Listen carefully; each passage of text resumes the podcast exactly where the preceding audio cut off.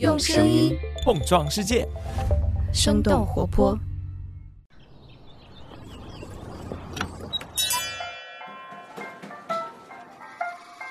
您的生动早咖啡好了，请慢用。嗨，早上好呀！今天是二零二二年的三月二号，星期三，这里是生动早咖啡，我是来自生动活泼的梦一，几条商业科技轻解读，和你打开全新的一天。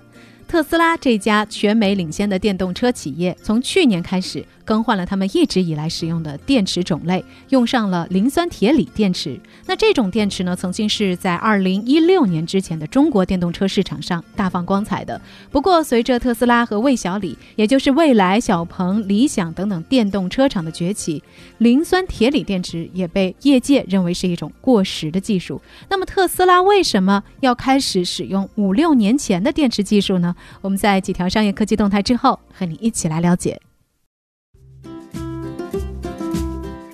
我们首先来关注一下职业教育平台粉笔科技的上市计划。二月二十八号，粉笔科技向香港联交所递交 IPO 招股书，正式启动了他们的上市计划。粉笔科技原为猿辅导的职业教育板块业务，二零一五年从猿辅导集团正式独立分拆，主营业务为成人职业教育服务，在线培训、线下培训以及教材教辅材料等等是他们的核心收益来源。他们的招股书显示，公司线下业务已经覆盖了中国三十一个省、自治区及直辖市的二百六十多个城市，线下付费人次累计超过了一百七十万。二零二一年，他们线上的平均月活用户数为六百五十万人。根据财新的报道，新冠疫情期间线下全面停课，背靠猿辅导的粉笔从线上培训入手，在公务员考试领域异军突起。随着公务员考试招录规模显著扩大，粉笔公考也趁势在山东等多个公考大省开设门店，与中公教育展开了激烈的竞争。去年二月。粉笔获得 IDG 领投的共三点九亿美元的 A 轮融资，着力布局线下公考培训。但在双减政策落地之后，猿辅导受到了影响，粉笔也在去年六月开始大面积的裁员。根据招股书，这一次募资用途为丰富课程内容、扩大学员群体、加强技术开发能力以及改善技术及基础设施等等。说到上市计划，除了刚才所提到的粉笔科技之外，电动汽车品牌蔚来也在近期准备他们在港交所的上市。二月二十八号，港交所的文件披露，蔚来汽车申请以介绍方式在港交所第二上市，预计将会在三月十号开始挂牌交易。此外，蔚来汽车还宣布申请以介绍方式在新加坡第二上市，具体上市日期处于审核状态。二零二一年七八月。同为造车新势力的小鹏、理想曾经相继在港交所二次上市成功。蔚来汽车与小鹏、理想的上市方法不同，根据财新的报道，他们所采取的介绍上市不涉及新股发行以及相应资金募集，而且上市之后六个月以内也不能进行增发再融资，除非获得监管豁免。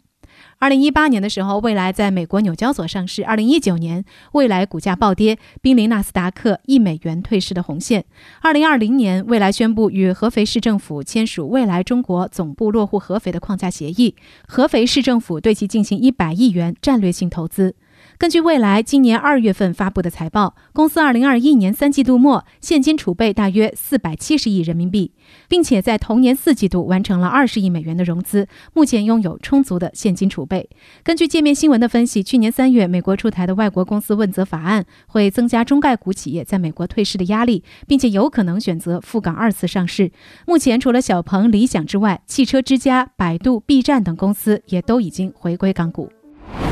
下面我们来关注一下国外，全球最大的食品制造商雀巢在二月二十四号表示，暂时关闭了公司在乌克兰的工厂、仓库和供应链，同时建议员工待在家里，遵循政府和地方当局的最新官方指导。受这次冲突影响的不只是雀巢，在俄乌两国开展业务的各大公司都纷纷开始制定他们的应急方案。丹麦的啤酒制造商嘉士伯公司表示，将会关闭在乌克兰的三个啤酒厂，要求员工待在家中等待进一步的指示。麦当劳二月二十四号在社交媒体平台上宣布，出于保护员工的缘故，暂停了所有在乌克兰的业务。除了暂停业务，各公司也声明，他们也都在极力的避免俄罗斯境内的业务受到其干扰。大众汽车表示，公司成立了一个危机分析小组来评估和预测冲突对公司的影响，而梅赛德斯奔驰集团正在与莫斯科附近工厂的管理人员密切沟通，以保证员工的安全以及对危机的响应速度。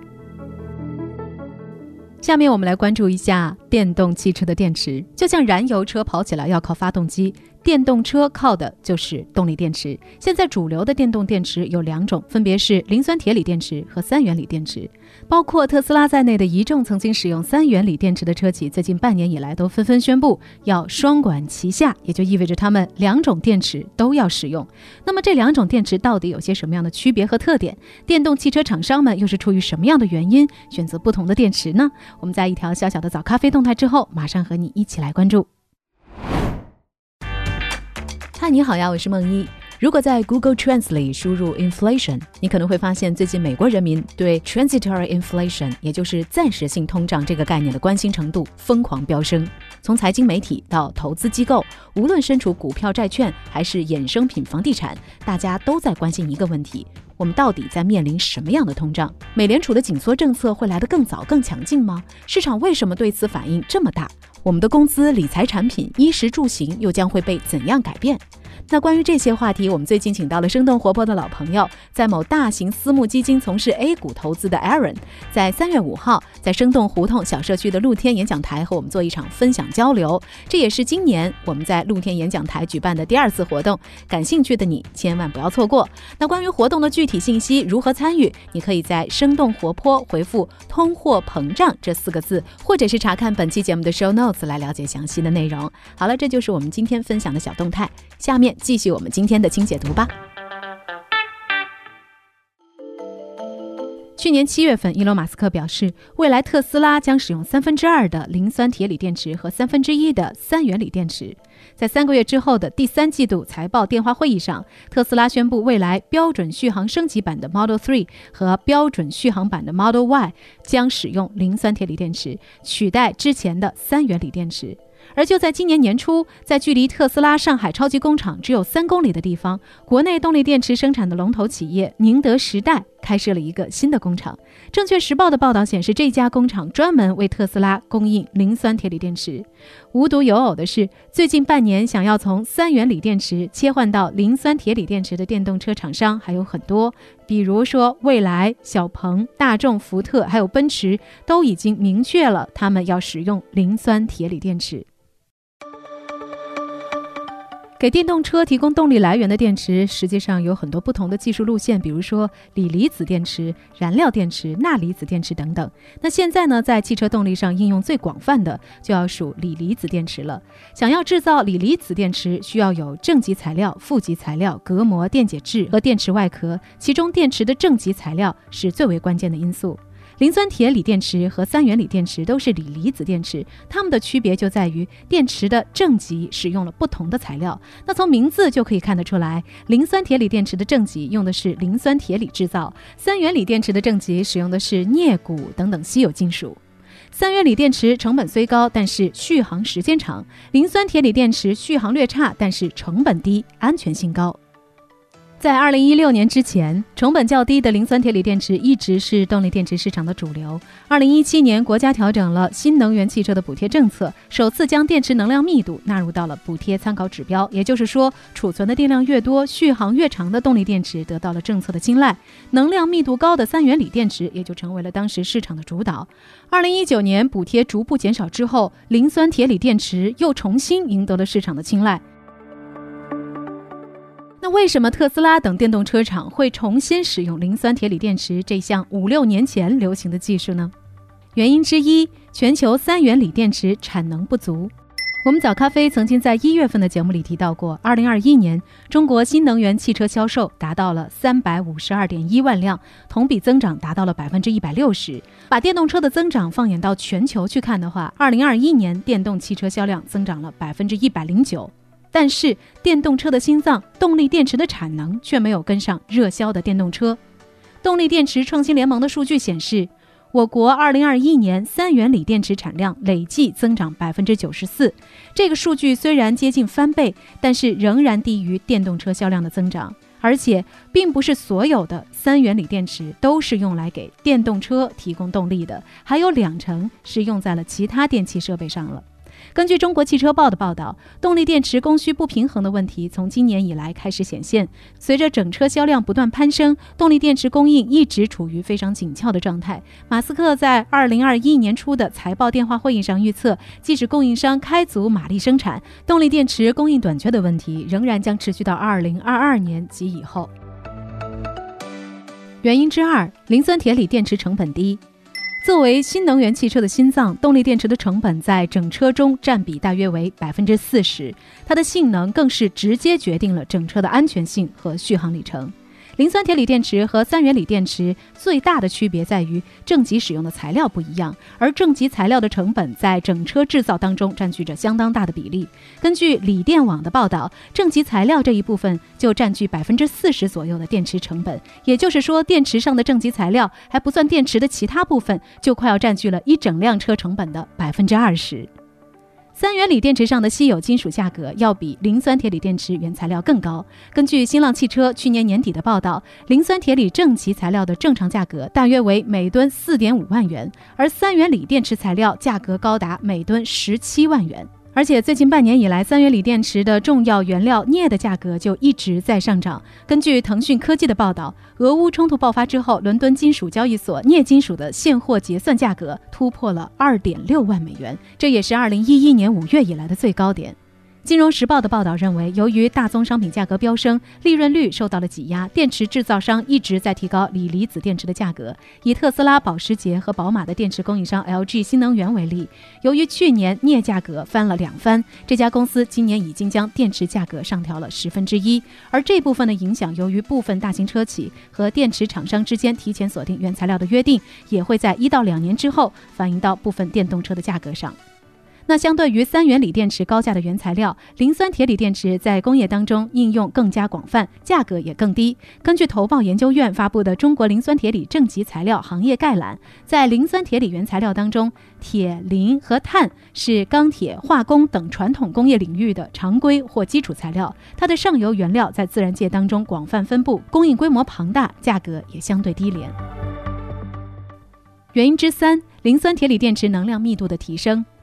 在二零零九年到二零一六年期间，磷酸铁锂电池的能量密度仅仅是每千克九十到一百瓦时。而通过磷酸铁锂电池内部的结构性创新和改进，现在磷酸铁锂电池的能量密度能够普遍达到每千克一百三十到一百五十瓦时。虽然和三元锂电池每千克一百七到二百瓦时的能量密度相比还有所差距，但是在原材料成本相差巨大的情况下，性能提升之后的磷酸铁锂电池显然是一个不错的选择。证券时报的报道提到，近些年来磷酸铁锂技术持续进步，宁德时代的无模组电池包、比亚迪刀片电池等技术逐渐出现，磷酸铁锂电池的能量密度天花板不断的突破，性价比的优势开始凸显。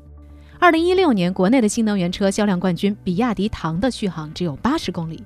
它当时甚至无法从北京开到天津。到了今年，使用了刀片电池技术的比亚迪汉 EV 已经可以从上海开到南京了。采用了磷酸铁锂电池的特斯拉标准续航升级版 Model 3的续航达到了四百六十八公里，即使是和使用了三元锂电池的特斯拉相比，也并没有太大的劣势。那除了刚刚所提到的政策导向、电池产能、原料成本和能量密度等原因，曾经阻碍中国磷酸铁锂电池出口的专利壁垒，在近两年也相继到期。国内的动力电池厂商将有机会进入国际市场，而电动车动力电池的选择，磷酸铁锂电池与三元锂电池之争还会继续。无论是谁胜出，我们作为消费者，也许在不久的将来也可以体验到充电更快、续航里程更长的电动汽车啦。那聊到这儿，也想来问问你，你对于电动车的看法是怎样的？你更关心的是电动车的价格、乘坐的体验，还是说它的续航里程呢？不妨在我们的评论区和我们一块儿来聊聊吧。好了，这就是我们今天的生动早咖啡，我们在周五早上再见啦，拜拜。这就是今天为你准备的生动早咖啡，希望能给你带来一整天的能量。如果你喜欢我们的节目，请记得在苹果 Podcast 给我们五星或者好评，也欢迎你分享给更多的朋友，这会对我们非常有帮助。同时，你也可以在公众号和微博搜索“生动活泼”，声是声音的声，这样就可以了解更多与我们节目相关的信息啦。生动早咖啡，期待与你下次再见。